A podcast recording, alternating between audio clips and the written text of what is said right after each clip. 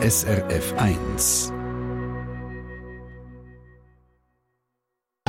SRF 1 Espresso 100% natürlich steht gross auf der Verpackung für Essbesteck von Coop, einem Löffel zum Beispiel.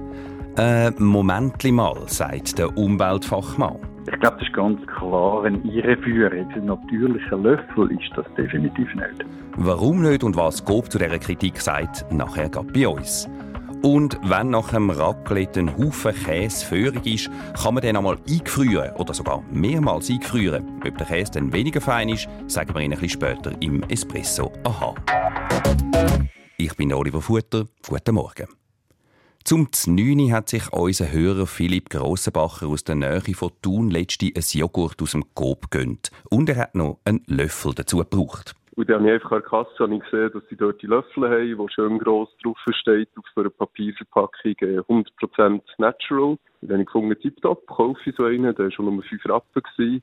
Ja, ein günstiges Naturprodukt und dazu auch noch eins, das man gerade ein paar Mal brauchen kann. Eine super Sache. Und am Schluss ab in Kompost damit, hat unser Hörer gedacht.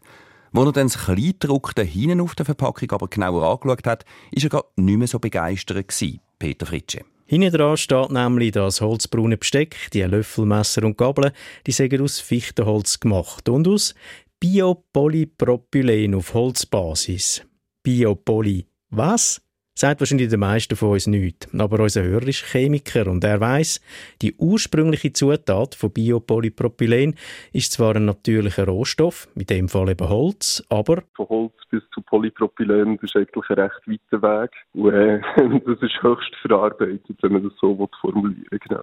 Ganz einfach gesagt, aus Holzfasern macht man Zucker, also Glucose, und die wird dann weiterverarbeitet zu dem Biopolypropylen. Für den ganzen Umwandlungsprozess braucht es unter anderem auch einen Haufen Chemie. Das Resultat ist dann ein Kunststoff aus sogenannten nachwachsenden Rohstoffen, ein Bioplastik. Mit seiner glatten Oberfläche fühlt sich das Besteck auch wie Plastik an. Und es ist ein stabiles, langlebiges Material, das man auch länger brauchen kann. Das ist ja eine gute Sache. Der Haken, das Besteck ist nicht biologisch abbaubar und gehört darum auch nicht in Kompost oder in Grünabfall und schon gar nicht in die Natur. Und zum auf das hinweisen, habe er sich bei uns gemeldet, sagt Philipp Grossenbacher. Viele Leute kaufen irgendwie am Mittag so ein Besteck und wenn man dann auch das Gefühl hat, man kann das einfach liegen, dann ja, führt das einfach wieder dazu, dass es mehr Plastik in der Umwelt hat. Und das ist halt natürlich schon nicht das, was man eigentlich bezwecken will.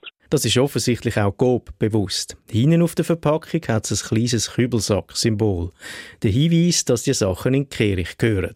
Man muss aber zuerst einen Falz lupfen, damit man es überhaupt sieht. Grundsätzlich ist aber eigentlich alles sauber deklariert und aufdröselt aber eben halt klein und hinten drauf. Die meisten Konsumentinnen und Konsumenten dürften wahrscheinlich in erster Linie den grossen Aufdruck vorne dran sehen, 100% natural. Und das führt wahrscheinlich einen Haufen Leute auf den Holzweg.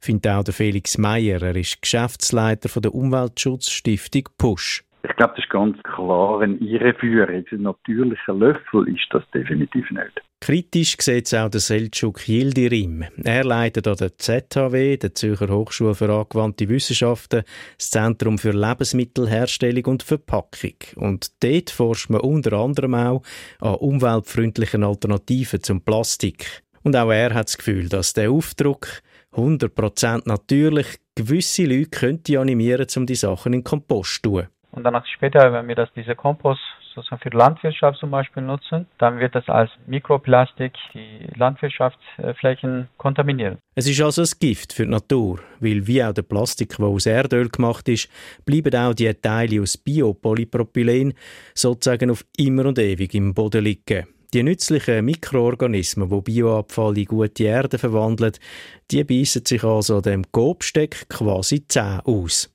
Beide Experten würden es darum begrüßen, wenn Coop die Verpackung von dem Besteck auch vorne drauf deutlicher würde anschreiben. Anstelle von natürlich könnte man zum Beispiel sagen, aus Holz hergestellt oder aus nachwachsenden Rohstoffen hergestellt.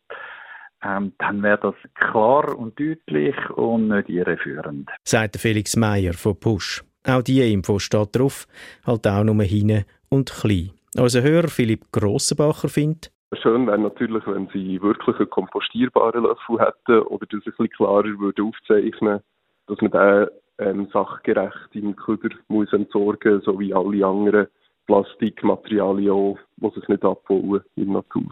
Bei Coop will man von dem aber nichts wissen. Die Medienstelle schreibt uns, wir halten am Produkt in der heutigen Form fest. Begründung, der Aufdruck 100% natürlich meine, dass das Besteck zu 100% aus einem Rohstoff gemacht ist, der nachwächst, eben zum Beispiel aus Holz. Es ist in unseren Augen eine der nachhaltigsten aktuell verfügbaren Lösungen. Dass man die Messer, Gabeln und Löffel aber dann gleich mit dem Kehricht entsorgen für das habe ich mir ja eben das Piktogramm. Kurz gesagt, für Coop ist das alles klar so und unmissverständlich. Und es ist nur ein Teil von ihren jahrelangen Bemühungen, um den Plastikabfall zu reduzieren. Für das ist das Besteck natürlich grundsätzlich schon gut, weil man es ja mehr als einmal brauchen. Aber es bringt dem Ende natürlich nicht viel, wenn es dann gleich in der Landschaft landet. Im Hintergrund arbeiten unterdessen Wissenschaftler wie der Selçuk Yildirim von der ZHW mit Hochdruck daran, um ein gutes und langlebiges Material auszutüfteln, das auch biologisch abbaubar ist. Das braucht dann eine gewisse Entwicklung und kann das dann eigentlich solche Entwicklung später diese Produkte, die wir jetzt sehen, eigentlich auch ersetzen. Ja, und diese Sachen könnte man dann auch mit gutem Gewissen mit 100% natürlich anschreiben. Das war Peter Fritsche im Konsumentenmagazin Espresso auf SRF 1. Es ist 17 ab 8 Der Espresso-Hörer Heinz von Burg aus Kaiseraugst im Aargau ist ein grosser Raclette-Fan. Er hat um gerade einen halben Leib Raclette-Käse gekauft und ihn gefriert da.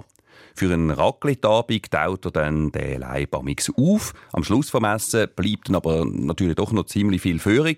Und er fragt sich, kann ich den Käserest ein zweites Mal eingefrieren, ohne dass es einen Qualitätsverlust gibt? Espresso? Aha, schlauer in die Woche. Ja, wie gut ist Käse noch nach einem zweiten Aufenthalt im Tiefkühler? Die Antwort hat Sharon Zucker gesucht. Ja, schon beim ersten Mal eingefrieren werde der Käse zwar ein bisschen brüchiger, er schmelzt wegen dem aber nach dem Auftauen sogar noch ein besser, sagt Jörg Kriech. Er ist der Geschäftsführer der Branchenorganisation Raclette Suisse. Einmal eingefrieren, das vertreibt der Käse also gut, beim zweiten Mal müssen wir dann aber schon ein paar Sachen beachten. Wenn man Raclette abstricht, ab dem halben Leib wird ja der, der halbe Leib relativ warm und wenn man es zweites Mal einfrieren will, dann muss man einfach schnell machen. Äh, der Käse sollte nicht allzu lange an der Wärme sein. Deswegen schnell einfrieren und nachher auch nicht mehr allzu lange im Tiefkühler lassen. Vielleicht noch einen Monat und dann sollte man den schon etwa brauchen. Weil mit der Zeit verändere sich der Geschmack. Ein Käse kann nämlich anfangen nach Ammoniak stinken, wenn man ihn zu lange im Tiefkühler lässt, sagt der Käsespezialist Jörg Kriech. Das gilt übrigens für alle Käsesorten.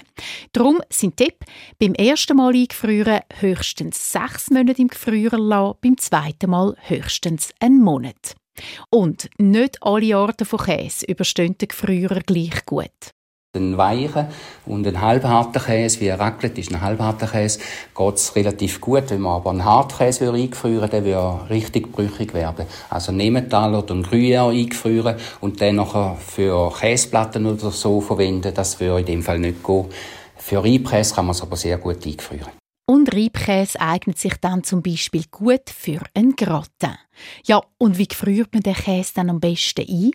Zum Beispiel einen Gefrierbeutel nehmen und die fahrige Luft rauslassen, dann verschliessen und so hält sich der Käse gut. Wenn es Luft drin hat in der Verpackung, dann trocknet die Oberfläche aus und das sieht dann auch nicht schön aus.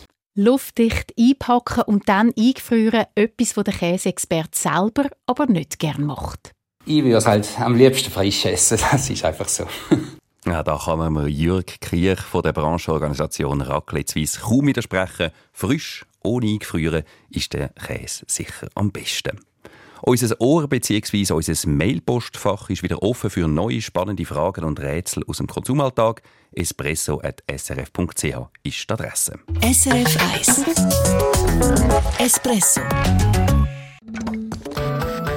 Eine Sendung von SRF 1. Mehr Informationen und Podcasts auf srf1.ch.